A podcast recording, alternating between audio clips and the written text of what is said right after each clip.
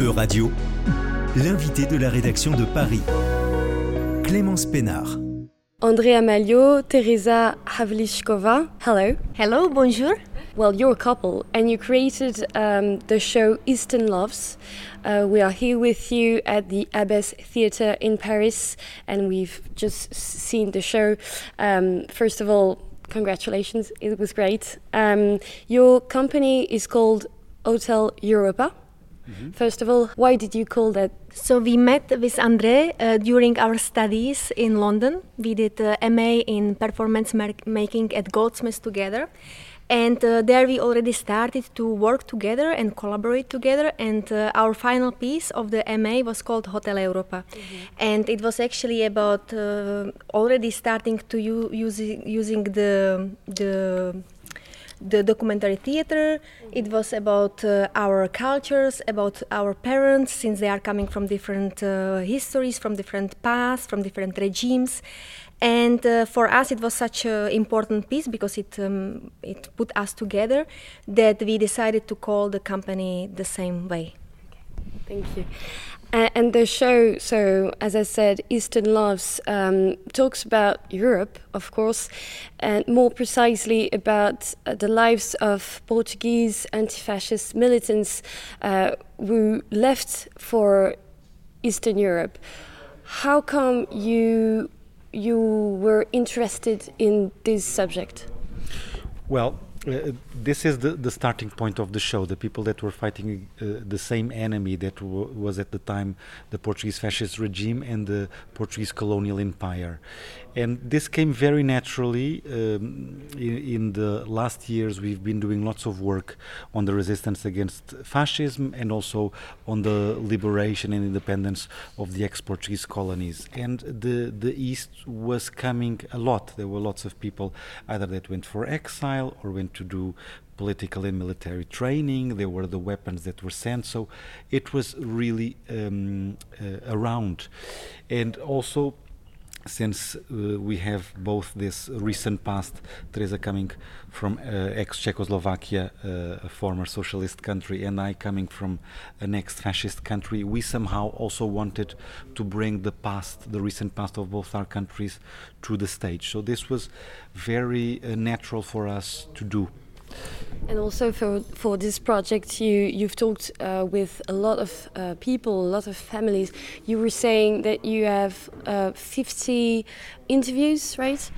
Yeah, we did for this uh, show alone, alone uh, 50 uh, something interviews, mm-hmm. and we had done already some before because some of the material that is used here was not done specifically for this show, but we had already collected for other shows. Like um, the first interview that I talk about, for example, was done uh, on another show, and then suddenly this topic uh, came. Uh, I wasn't aware uh, so much of this uh, part of the, this history with this person, and it was it was a bit like this, but um, for us it was also in a way it was uh, overwhelming mm. because we started to do interviews and we did um, many interviews live of course in Portugal and then we did a residency in Germany another one in uh, Czech Republic another one in in Metz in France. But also we did lots of interviews online. So we were able by this uh, tool that uh, this great tool that we have now it's available. So I did interviews in Mozambique, I did interviews in Angola, in Cape Verde, in Guinea-Bissau, in Russia. So in a way, it opened a lot. So we have here really a sense of what was it like. How did these people live at those times? So I can imagine it was overwhelming because at the end it's such an enormous amount of material and then you worked piece by piece with all of that all of those interviews Yes, uh, and uh, plus we also chose uh, to have performers on stage, or let's say people on stage who have this history, who either on their own they studied in Eastern Bloc or their fa family, their their parents. So for us, it was not just the interviews, but also we chose to be really on stage the people that uh, had something to do with the history. This was also for us important. Uh, yeah, like, yeah, like us, we also discuss a bit all what it means for us as a couple, what we discussed about our past, what these different things mean to us. So we wanted also people that would be on stage with us that had directly um, a connection to this. Mm-hmm. So this is what you see. You see the, a mix between the live material of the performers and this extra thing of all the interviews. And I think for us it was very important to show the complex view mm-hmm. uh, because. Uh, it was obviously the past is very complicated and very complex and we didn't want to show just one view on the subject but multiple view this was very important for us and i think that's what makes the show so dynamic and also so uh, personal um, so what you're trying to say in this project correct me if i'm wrong is that a lot of people change their perception on communism being in uh, Eastern European countries. Maybe if you can sum up, what's your perception on communism today? you go for you. It's a very easy answer. um, well, um, yeah. Um, we obviously this was always our in the way struggle with Andre, as we also mentioned in the beginning of the piece. I'm coming from ex-socialist uh, country or country that was occupied by the Soviet Union. So for me, even though I was 40 years old when the Berlin Wall fall down, when the communism fall down, I still somehow has it like I'm marked by it because my my parents are very st- strongly against communism and it marked them a lot. Uh, and when I met Andre, you know, he was very left wing thinking, and uh, for me, obviously, it was in the beginning a little bit strange, but then more and more, when I um, understood the Portuguese history, I totally understand and understood because uh, obviously communism was the only way how to fight against the fascistic regime that was really, really long and the colonialism as well, the, the colonialist empire. So it was very natural that the communists were the good people and the ones that actually fight it against the bad ones, right? Uh, nowadays, how do I look on the communism? Obviously, for me, it stays the same, and uh, I am still uh, remaining uh, uh, looking at it uh, like I don't know. Um, yeah. Well, my perception changed with time. I remember when I uh, think about the fall of the Berlin Wall, everything was kind of explained very easily to us uh, when we were kids. The the capitalism had won socialism, and socialism was not a good thing.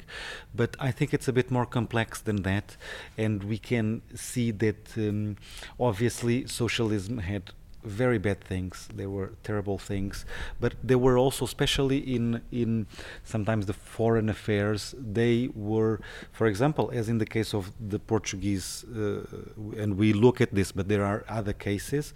The support against fascism was done by the, the socialists. The support against the, um, the liberation of those colonies was done by the socialist regimes. The, the, the, the, the West was all supporting Portuguese fascism and Portuguese colonialism. They were all giving weapons to Salazar to continue the war. So, in a way, these people had no other choice. The world was at the time really divided. If the West was not helping them, they had to go somewhere else. So, I think there were these things. Of course, there were also lots of uh, advances, and, and we talk about some of them here, like racism being. Um, a crime immediately. That was something quite advanced at the time. Of course, when you look at particularly the reality, you see that uh, things didn't uh, uh, happen as the propaganda was saying. Like, there's no racism here. We are very advanced. That's only on the West. And of course, these things were not like that. So what I believe is that things are a little bit more complex to understand. There's lots of bad things no doubt. And there, but there were also some good things, and I think we need to evaluate all of them. Uh, to in a way have a clear idea and, and not really even to say if it's good or it or if mm -hmm. it's bad i, th I don't mm -hmm. think it's that is the to just the understand that it was complex i think it's we should just acknowledge acknowledge the the past was complex and it's not uh, very easy to say as you said uh, it was good or bad Of course, that when you look at things like uh, concentration camps, like we, we talk even here, when you look at uh, political police, I mean, of course, when you talk about this, these things are so strong that some that you sometimes can't even see anything beyond, because they are really strong and oppressive. But uh, somehow socialism made sense. Uh, to other people in other parts of the globe because they were struggling also for their freedom. Is it something you want to do um, in your work, uh, in your lifetime work, um, documentaries with theatre, um, this kind of research for your projects? Yes, um, I think we, in the moment at least, we are really enjoying working on the documentary theatre because it makes sense to us. Uh, it makes sense that we, in fact, through the theatre, I believe that we may do some changes, at least in the people's minds, and for us it's very important. Uh, we are now going to move a little bit from from the this kind of history of fascism, col- uh, so- socialism, colonialism, and we are going to research more the environmental subject, the en- environmental crimes, and uh, generally the Climate climate change. Change. Perfect. We hear a lot of different languages. Um, well, German, uh, Portuguese, Russian, um, Czech. Czech. Shangana. So yeah, Changana for our listeners is so I didn't know is a language from Mozambique. Um, so how was it to work with all of those different languages? Because you speak both of you multiple languages, but in your work, is it more difficult to I don't know kind of balance everything? For me, uh, actually, I think it was very natural and very easy, and I, I, I actually find it uh, really nice that we can actually finally I can speak Czech because un- until now I always uh, spoke Portuguese in the shows that we did, and it's I think it was very natural, and I didn't find it uh, difficult at all. Yeah, and, and for us it was also a way of um, putting on stage the, the diversity that these students had in these universities in, in the East. So there were people coming all over the world, trying to learn the language of the that country where they where they were, but they had also it was a very cosmopolitan uh, uh, environment, and so this was a way of trying to show how rich uh, it was for all the students that were there. I think even for the musicality, um, having all of those different lang- languages is, is awesome. But do you think that maybe in France um, it will have the success the success it uh, deserves? Because maybe in other countries people are much more used to speak different languages, but maybe not as much in France. I believe it will, and as you could see, we did a big effort that we actually all of us spoke a little bit French, and one of the performers spoke actually all the time only French. So we actually put lots of effort uh, for this tour, the French tour, the, the being here, really being um, in the way rewarded for that. That we tried to to speak French as well, and I think it's uh, it's. Uh, Yeah, and I think the reality is that in France, lots of people speak lots of languages, and um, I think it's time for the stage also to show that. So this is also uh, i- for us a political statement that that you that you can see on stage something like that, and not only. Uh, this kind of sacred language. We felt that also when we were in Portugal. Sometimes the stages are these places that also need to be transgressed, and this is something that we wanted to do. For sure, it was very innovative. Um, and just last question. So, you are here. Um, this is broadcasted on Thursday. Unfortunately, you you are doing this show Monday, Tuesday, and Wednesday. But then you are maybe going um, somewhere somewhere else uh, to do the show, right? Yes, we are hoping for for uh, this show to, to to be going to Czech Republic and again back to Germany.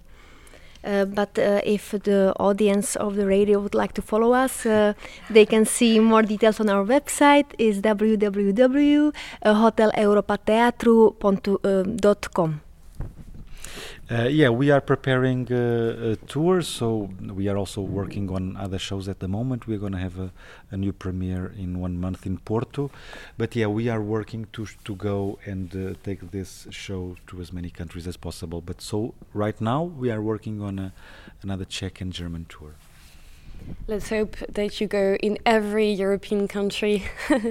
thank you so much again, Andrea Amalio and Teresa Havlishkova. Uh, thank you so much. Uh, again, the show is called Eastern Loves. Thank you. Thank you so much. Thank you so much. C'était l'invité de la rédaction de Radio. Retrouvez dès maintenant les podcasts de la rédaction sur euradio.fr.